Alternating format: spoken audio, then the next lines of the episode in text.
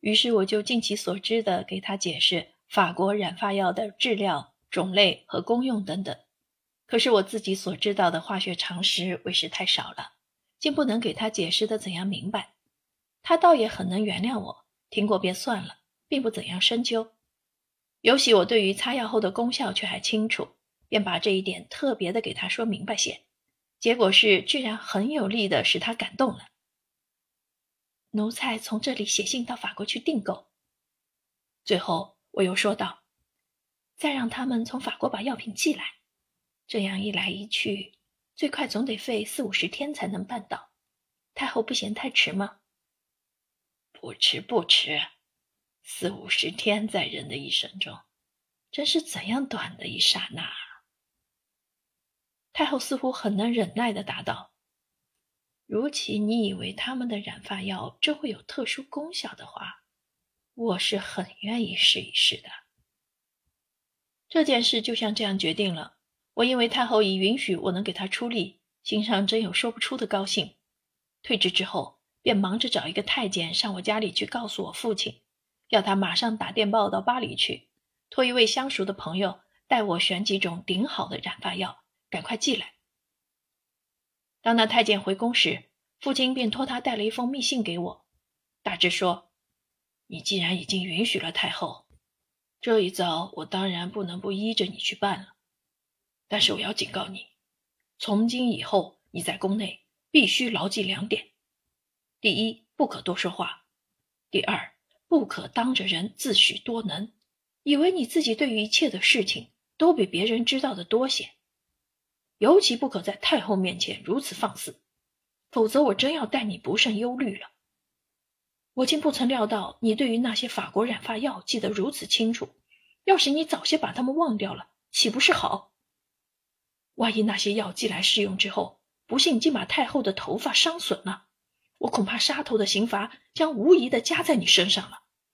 到那时，我也不能有什么力量救你，只能怪你咎由自取。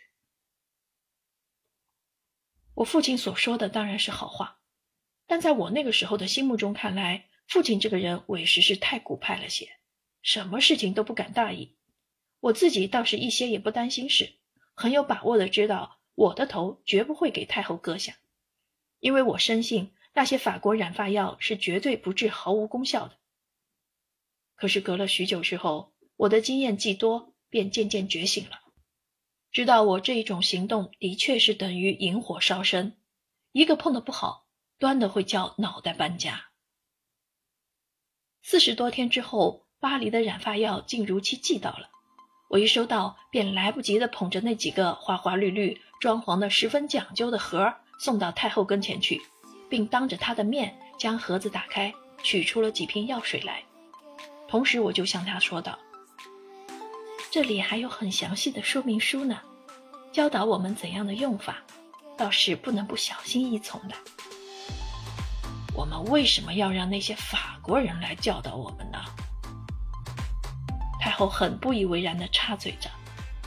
我知道方才那“教导”两字已经说错了，便忙着声明这不过是一种方法，各种药就有各个不同的用法，并不是他们法国人一定高明，只因为药是他们造的。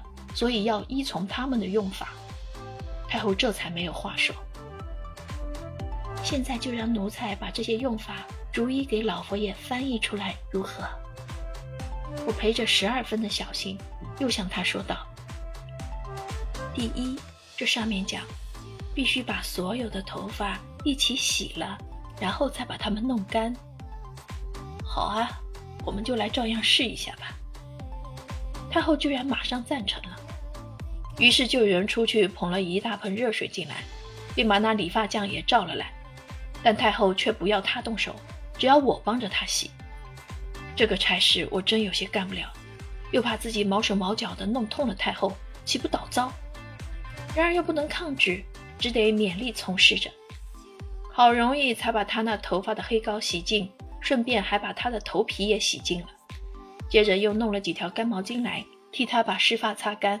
所费的功夫真不小，幸而他老人家急着要实验我的法国染发药，心上很兴奋，竟绝不使性，很能忍耐的一直候到发干。头发干了就得擦上药去。这时候我倒有些忧虑起来了，因为我突然想到了我父亲说的话，唯恐万一那染发药真的没甚效果，太后就难免要着恼了。可是事情已做到这个地步，即使我自己再要把我的话收回去，叫太后不要试擦着药，也是办不到了。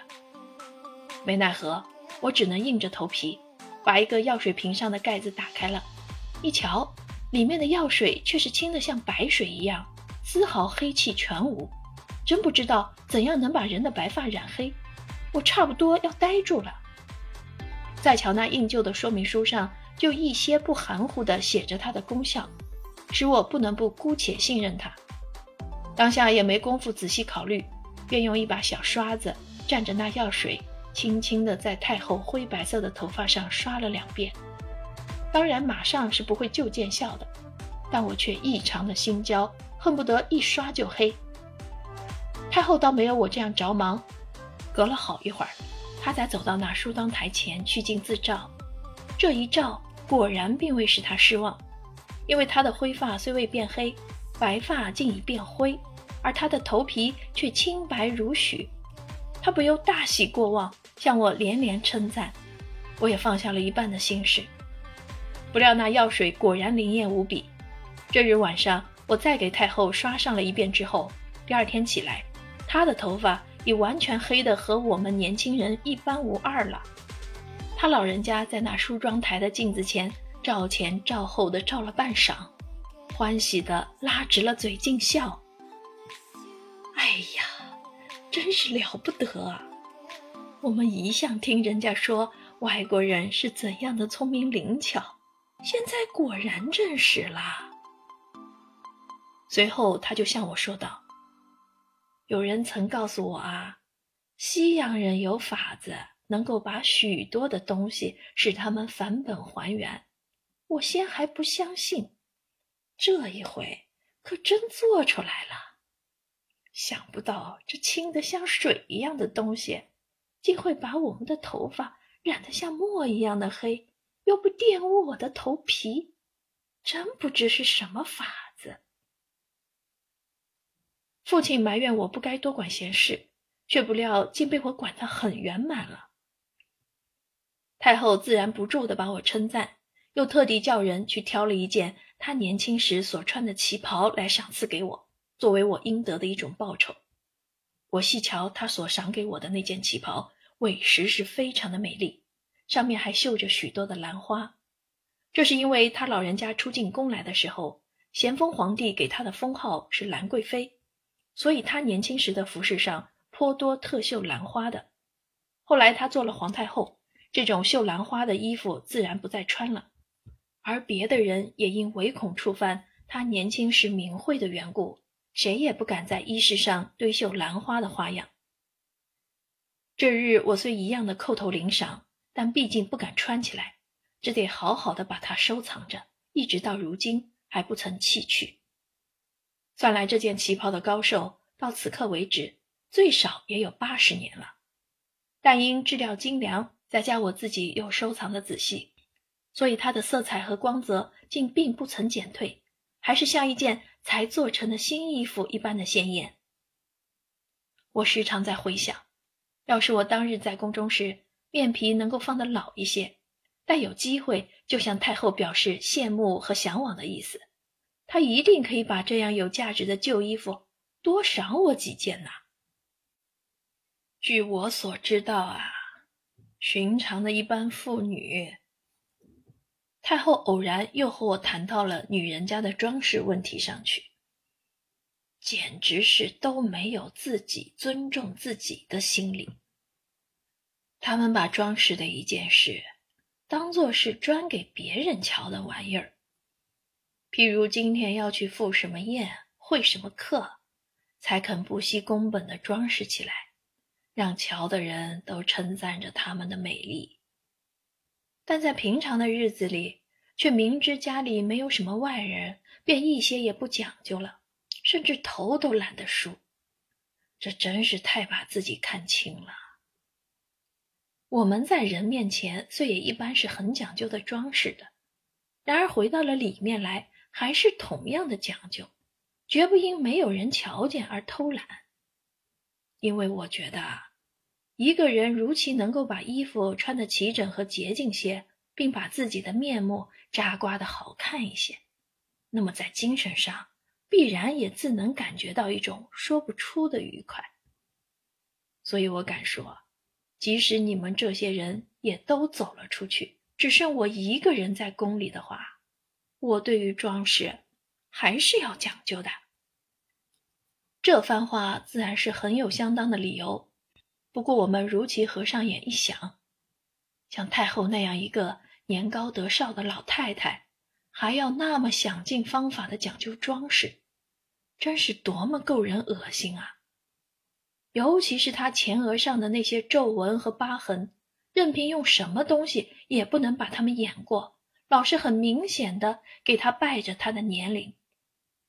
话虽如此，但当隔夜她有了充分的睡眠，在明媚的太阳光下，从适宜的角度上望过去，除了这些皱纹之外，她的确还是一个很美丽动人的女性。所以说，她的化妆术委实是十分神妙的。至于她究竟用了些什么东西，才能表现如此神妙的作用，很有力地挽住了自己已去的青春，使她能够多少留下一些，不致全部丧失呢？这个我可回答不出，只知道太后却已用尽心思，打算把人力和造化奋斗了。我可先把我所知道的几件说一说。每到晚上，待他老人家用过晚膳之后。我们这些日常随侍着他的人，总得齐集在他那一间便殿内，团团的站着，恭聆他的妙论。他自己就端坐在一张盘龙椅上，夹七搭八的乱讲着。其实他那前额上的皱纹总是很模糊，而不易给人瞧见了，因为他老人家已用了一番很辛苦的功夫把它们掩过了。他所用的是鸡子的青。但他擦的时候却并不随随便便的满脸都擦上，只捡那几条皱纹上涂去。当然，他脸上擦上了这种鸡子青之后，便绝对不能笑了，就是说话也显得非常不便。我出来的几天晚上，瞧着他那样的小心说话，差不多连嘴唇也不敢张得过大，真有些忍不住要笑出来了。后来才知道，他是为着擦了鸡子清的缘故。唯恐口腔的活动太过度了，要使他脸上所结的一层鸡子清膜裂了开来，失却应有的功效。这重鸡子清大概在他用过晚饭便擦上，一直要到他上床安息前的半小时或四十分钟，用肥皂和清水抹去。太后所用的肥皂是并不怎样精良的，因为她并不喜欢用打外面买进来的东西。所以这些肥皂也是派几个太监给她特地制下的。他们所用的原料是玫瑰花或茉莉花的汁，和上几种不知名的油类，冻成一块块花式不同的肥皂。这些肥皂的香味是很浓的，可是去垢涤污的力量却不见高明。他老人家倒并不以为没用，很自满的永远使用着。他对于肥皂这种东西的知识。却比其余的一切洋货来得广一些。他可以说出四五种西洋香皂的名称。我也曾给他弄到了好几匣顶上等的法国香皂。他虽也表示很乐用，可是总说他们的香味还不及他自己制的好。本来香皂原有好几十种，我所欢喜的未必太后一定也欢喜。她欢喜的当然也不能适宜于我。只是我想肥皂的好歹。全在它的去垢浊污的功用，何必定要精精于它的香味呢？无奈这个话是不敢和太后说的。将安息前的半小时光景，太后既把那些鸡子青用香皂和清水洗去以后，接着便得另外擦上一种叶汁。这种叶汁也是太后自己发明的。它的制法如下：制造的手续是并不怎样繁复的，只是那一套用具却很特别。它的构造的意义大致和现代的蒸馏器相同，全部是铜制的，一排共是三个圆筒。第一个圆筒里面是安着少许的水和酒精，下面用不很猛烈的火焰蒸着，于是那酒精和水所蒸发成的水汽便打一根很细的铜管里流往第二个圆筒里去。这第二个圆筒内是满装着许多的耐冬花，下面也燃着火。待第一个圆筒内流出来的汽水，再和着这些耐冬花蒸上一会儿之后，自然又蒸发成一种水汽。这种水汽便打另外一只细铜管中流进了第三个圆筒中去。这时候所得的水汽已是酒精、水和耐冬花三者所混合成的精液了，而且是充满着一股花香，像我们所习用的香水精差不多。又因蒸煮它很费功夫。不能不预先基础若干，以便太后每晚服用。这种叶汁据说是富于收敛性的，它能使太后脸上方才已被姬子清绷得很紧的一部分的皮肤重复宽弛起来，但又能使那些皱纹不再伸长或扩大，功效异常伟大。因此，每晚太后在上床以前所做的最末的一件事，便是擦抹这种花叶。在早上。只要他老人家一走下床来，便会有一个太监捧着一盂特地熬就的脂油，恭恭敬敬地走进他前面去。这种脂油却和人在饮食里面用的不同，比较稀薄一些，中间也有花露掺和着，所以是很香的。太后就用自己的手指在那鱼内轻轻地挑起几许来，涂在掌上，待它渐渐融化了，才涂到脸上去。